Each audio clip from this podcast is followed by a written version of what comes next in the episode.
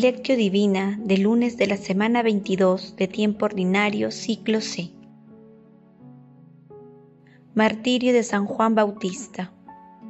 Por la entrañable misericordia de nuestro Dios, nos visitará el sol que nace de lo alto, para iluminar a los que viven en tinieblas y en sombra de muerte, para guiar nuestros pasos por el camino de la paz San Lucas capítulo 1 versículos 78 al 79.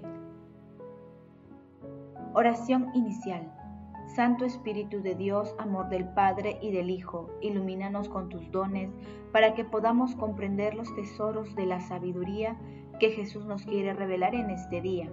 Otórganos la gracia para meditar los misterios de la palabra y revélanos sus más íntimos secretos. Madre Santísima, intercede ante la Santísima Trinidad por nuestra petición. Ave María Purísima, sin pecado concebida. Paso 1. Lectura. Lectura del Santo Evangelio según San Marcos, capítulo 6, versículos del 17 al 29. En aquel tiempo, Herodes había mandado a prender a Juan y lo había metido en la cárcel encadenado. El motivo era que Herodes se había casado con Heroídas, mujer de su hermano Filipo, y Juan le decía que no era lícito tener la mujer de su hermano. Heroídas aborrecía a Juan y quería quitarlo de en medio no acababa de conseguirlo porque Herodes respetaba a Juan, sabiendo que era un hombre honrado y santo, y lo defendía. Cuando lo escuchaba, quedaba desconcertado y lo escuchaba con gusto. La ocasión llegó cuando Herodes, por su cumpleaños, dio un banquete a sus magnates, a sus oficiales y a la gente principal de Galilea. La hija de Heroídas entró y danzó, gustando mucho a Herodes y a los invitados. El rey le dijo a la joven, pídeme lo que quieras, que te lo doy. Y le juró, te daré lo que me pidas, aunque sea la mitad de mi reino. Ella salió a preguntarle a su madre, ¿qué le pido? La madre le contestó, la cabeza de Juan, el Bautista. Entró ella enseguida toda prisa, se acercó al rey y le pidió, quiero que ahora mismo me des en una bandeja la cabeza de Juan Bautista. El rey se puso muy triste, pero por el juramento y los convidados no quiso desairarla. Enseguida le mandó a un verdugo que trajera la cabeza de Juan. Fue, lo decapitó en la cárcel y trajo la cabeza en una bandeja y se la entregó a la joven. La joven se la entregó a su madre. Al enterarse sus discípulos, fueron a recoger el cadáver y lo enterraron. Palabra del Señor, gloria a ti, Señor Jesús. La memoria del justo debe ser exaltada, pero a ti, Juan el precursor, te basta con el testimonio del Señor. En verdad, Tú eres el más venerable de los profetas, porque has sido signo de bautizar en las aguas aquel que los demás profetas tan solo habían anunciado. Por eso, después de haber luchado por la verdad, te has ido al dominio de los muertos a anunciar a Dios, aparecido en la carne, aquel que quita el pecado del mundo San Juan capítulo 1 versículo 29 y nos da su gran compasión. El glorioso martirio del precursor ha sido una etapa en la obra de la salvación, porque incluso en la estancia de los muertos ha anunciado la venida del Salvador. Liturgia bizantina. Hoy conmemoramos el martirio de San Juan Bautista, el precursor de nuestro Señor Jesucristo, que murió decapitado por anunciar la verdad. El pasaje evangélico de hoy describe cómo murió San Juan Bautista como resultado de una venganza por denunciar las inmoralidades de Herodes. Recordemos que Juan Bautista era hijo de Zacarías y de la prima de la Virgen María, Santa Isabel, y que saltó de gozo en el vientre de su madre cuando nuestra Santísima Madre visitó a Isabel. Juan Bautista es un ejemplo de entrega a la proclamación de la verdad, que en clara referencia a Jesús dijo, entre ustedes hay alguien a quien no conocen y que viene detrás de mí, y no soy digno de desatarle la correa de su sandalia. Lo que le sucedió a Juan Bautista se considera como una prefiguración de lo que le sucedería a Jesús más adelante. Paso 2. Meditación. Queridos hermanos, ¿cuál es el mensaje que Jesús nos transmite a través de su palabra? San Juan Bautista era la voz que declamaba en el desierto y por más que fue asesinado, jamás se puso detener a la obra de Dios. Él fue víctima de la corrupción, el mal que agobia a muchos países del mundo como consecuencia de la fragilidad espiritual de una importante proporción de personas que gestionan la administración pública y privada. La causa central de la corrupción está en la fragilidad espiritual de las personas. Por ello, el tratamiento de dicho problema tiene que ser espiritual.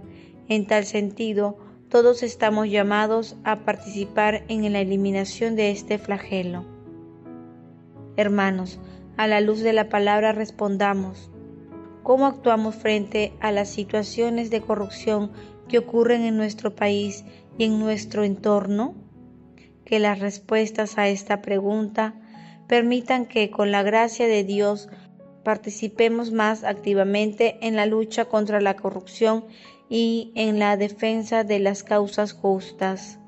Jesús, María y José nos aman. Paso 3. Oración. Padre Eterno, tú que quisiste que San Juan Bautista fuese el precursor de tu Hijo en su nacimiento y en su muerte, concédenos la gracia de que, así como Él murió, mártir de la verdad y la justicia, nosotros luchemos valerosamente por la confesión de tu verdad. Espíritu Santo, amor del Padre y del Hijo, ilumina las mentes de las autoridades, de los gobiernos, para que siempre actúen con justicia y sean fieles testigos de las enseñanzas de Jesús. Amado Jesús, misericordia pura, Mira con bondad y perdón a las almas del purgatorio y permíteles alcanzar la vida eterna en los cielos. Madre Santísima, Madre de la Iglesia, intercede ante la Santísima Trinidad por nuestras peticiones. Amén. Paso 4. Contemplación y acción. Hermanos, contemplemos al Santo Precursor de nuestro Señor Jesucristo con una homilía de Veda el Venerable el santo percursor del nacimiento, de la predicación y de la muerte del Señor, mostró en el momento de la lucha suprema una fortaleza digna de atraer la mirada de Dios, ya que, como dice la Escritura, aunque padeció tormentos a la vista de los hombres, su esperanza está llena de inmortalidad. Con razón, celebramos gozosamente el día de su natalicio, que Él ha solemnizado con su martirio y adornado con su fulgor carmesí de su sangre. Con razón veneramos con gozo espiritual la memoria de aquel que selló con su martirio el testimonio que habías dado del Señor. No hay duda de que el bienaventurado Juan sufrió prisiones y cadenas y dio su vida en testimonio de nuestro Redentor, de quien fue precursor, su perseguidor no lo forzó a negar a Cristo, pero sí trató de obligarlo a que callara la verdad. Ello es suficiente para afirmar que murió por Cristo. Cristo en efecto dice, yo soy la verdad, Por consiguiente, si Juan derramó su sangre por la verdad, la derramó por Cristo, y él, que precedió a Cristo con su nacimiento, en su predicación y en su bautismo, anunció también con su martirio anterior al, al de Cristo la pasión futura del Señor. Este hombre tan eximio terminó pues su vida derramando su sangre después de un largo y penoso cautiverio, el que había evangelizado la libertad en una paz que viene de arriba. Fue encarcelado por unos hombres malvados, fue encerrado en la oscuridad de un calabozo, aquel que vino a dar testimonio de la luz y aquí en Cristo, la luz en persona, dio el título de la lámpara que arde y brilla. Fue bautizado por su propia sangre aquel a quien fue dado bautizar al Redentor del mundo oír la voz del Padre que resonaba sobre Cristo y ver la gracia del Espíritu Santo que descendía sobre él. Mas a él todos aquellos tormentos temporales no le resultaban penosos, sino más bien leves y agradables, ya que los sufría por causa de la verdad y sabía que habían de merecerle un premio y un gozo sin fin. La muerte de todas maneras había de acercarle por ley natural. Era para él algo apetecible, teniendo en cuenta que la sufría por la confesión del nombre de Cristo y que con ella alcanzaría la palma de la vida eterna.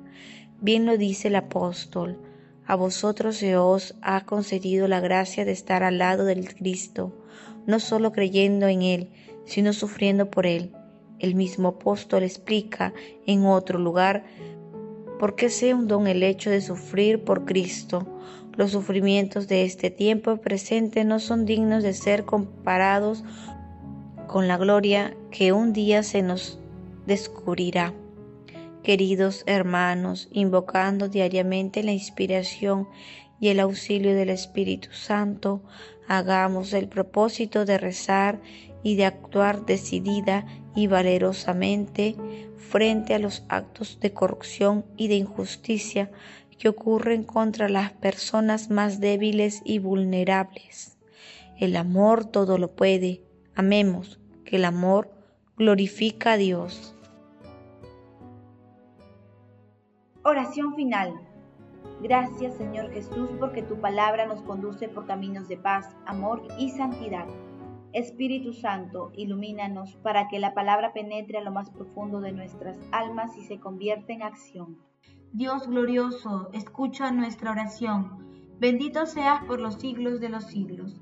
Madre Santísima, intercede ante la Santísima Trinidad por nuestra petición. Amén.